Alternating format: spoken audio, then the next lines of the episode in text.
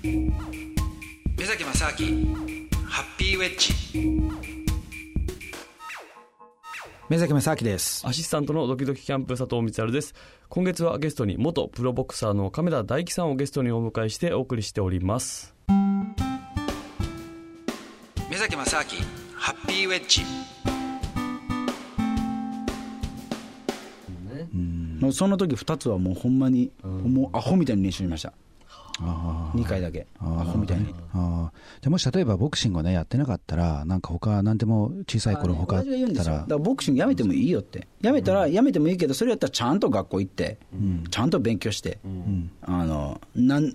あのなんかの仕事をあの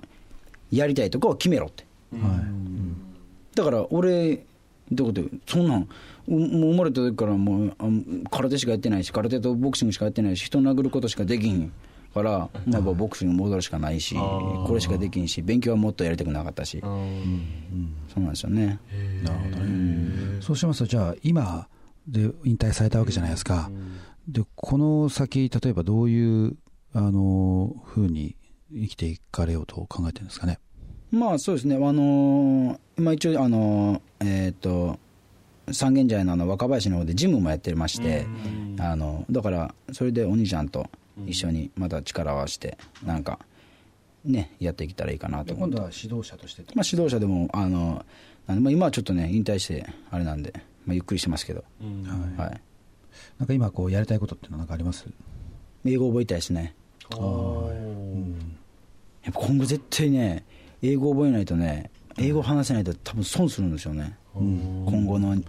日本は。それは何か例えばこうそういった体験とかあったんですか？ありましたあの結婚式したんですよニューヨークで、はい、11月に、はい、ででその前お兄ちゃんの試合であのシカゴいて、うん、で友樹の弟の結婚式がその次であってメキシコで。だからシカゴメキシコニューヨークって行ったんですよ、うん、約1か月間、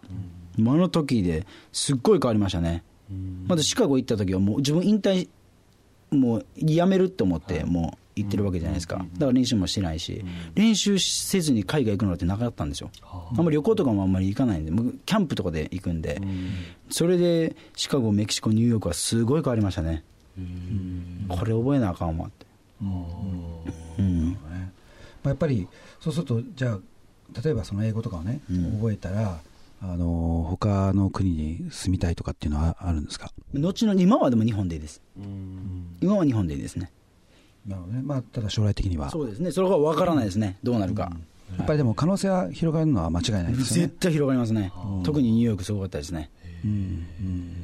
なるほどね、まあ、僕なんかも本当に、まあ、僕があの英語を勉強し始めたのは、まあ、真剣にやったのは18ぐらいからなんですけども、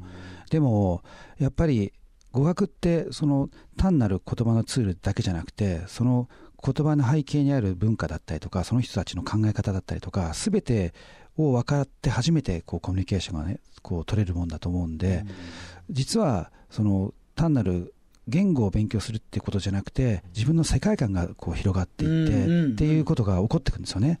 そうするとやっぱり日本語で話してる限りっていうのはそのどっかで判断基準のその何が正しいとか間違ってるかっていうことがやっぱり日本の文化のところに影響されて、うん、日本的にはこれがいいだろう悪いだろうってかを考えてるとかあるけどもそれが他の言語と他の思想が入ってくるといやでもこれ例えばメキシコだとこうだし、アメリカだとこうだし、とかっていうふうに判断してくると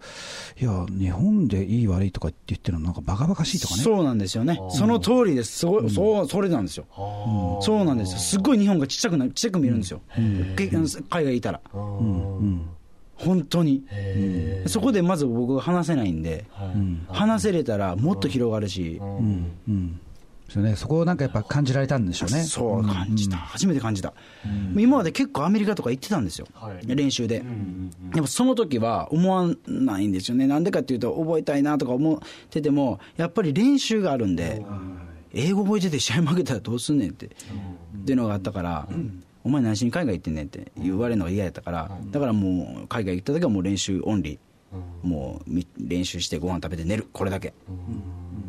やったんですよね。でもやっぱ今後は違うんでね。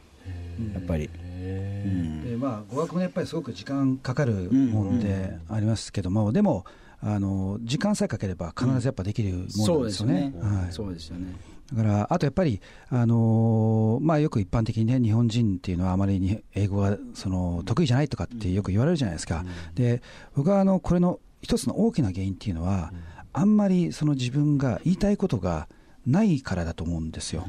つまりその同じその共通した環境の中で、例えば誰々がどうしたって噂話してる時だったらね、これはいいんですけども、例えば全く違う文化の人と、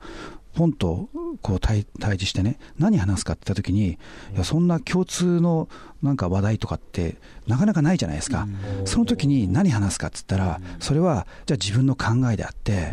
僕はこう思うけども、こう生きてきたけどもとか、これに対してっていう、その自分の考えに対して強烈なものがないと、結局、コミュニケーションにならないんですよね。そうですそうですね、うん。日本人喋らないですもんね。そうなんですよ、だけど、多分ね、その多分というか、まあ、大樹さん、やっぱすごいそこが自分の主張っていうのがあるからこそ、話したくてしょうがないけども、でもそれが話さないって、そこがフラストレーションになるわけじゃないですか。そうですね。だから、そうしたら、いや、これはもう楽勝で語学なんかあの取得できると思うんですよ。そうなんですか。はい、頑張りますうんだって、やりたいっていう気持ちが、もう話したくてしょうがないんだから、話したいんだから、じゃあどうやって話せるかって一生懸命こうやるじゃないですか。そしたらそれをもう、なんていうんですか、単語なんて、例えばちょっと知ってても、それを知ってるのをこう組み合わせれば、言いたいことが先にあるから、だからどんどんどんどんそうやってコミュニケーションになるんですよね。うんで、そしたら相手に伝えるから、相手がそれに対してまた反応するから、その反応を聞いて、いや、そうだ、こうだってこうなるわけじゃないですか。だからどんどんどんそれって、うん本当のコミュニケーションになってくると思うんでうね。んはい。だからもう、その自分のなんか世界観とかもやっぱどんどんどんどん変わってくると思うんですけどね。だから僕なんかもやっぱりあの自分がある意味で先ほどね言ったようなそのなるべく日本だけじゃなくていろんな国に行こうとはしてるんですけど、まあ行ってきたこともあるんですけども、やっぱり同じところでずっといるとどうしてもこう自分の世界っていうのがこう小さくなってきちゃうんですよね。ですねうん、ででもそれが小さくなっていく自分自身をなかなかねこう見ることができなかったりして自分で気づかないんですよ、うん。だからそれをちょっとこう海外とか行ってとか違う人と全く違う文化の人と話した瞬間にあれ？とかって気づくんですよね、うん。あれ？なんかあここんなくだらないことに悩んじゃったのかとか、うん。だからそういう気づきっていうのがある、ね、その機会が増えると、やっぱり自分の幅だったりとか、判断基準ってすごく、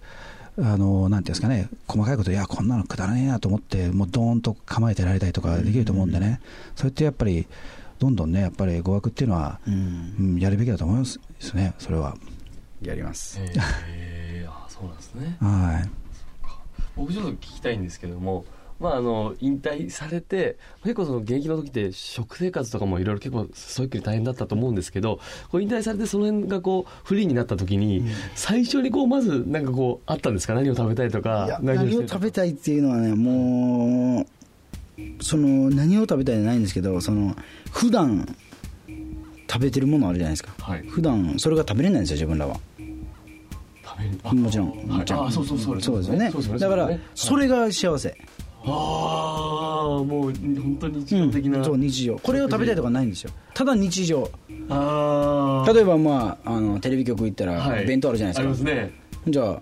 あこれは食べられへんかったもんやのに。そうです。そうですよ今まで言うとね普通で言うと、はい。でも誰かとご飯食べたり、うん。ご飯食べに行ったりしても、はい。あ白飯やめとこうとか。はあ普通に白飯食えるわとか今やったら。あ っていうその当たり前のその、はいい。うん、のが、はい。うん、当たり前のメニューを食べれるのがね幸せですよね。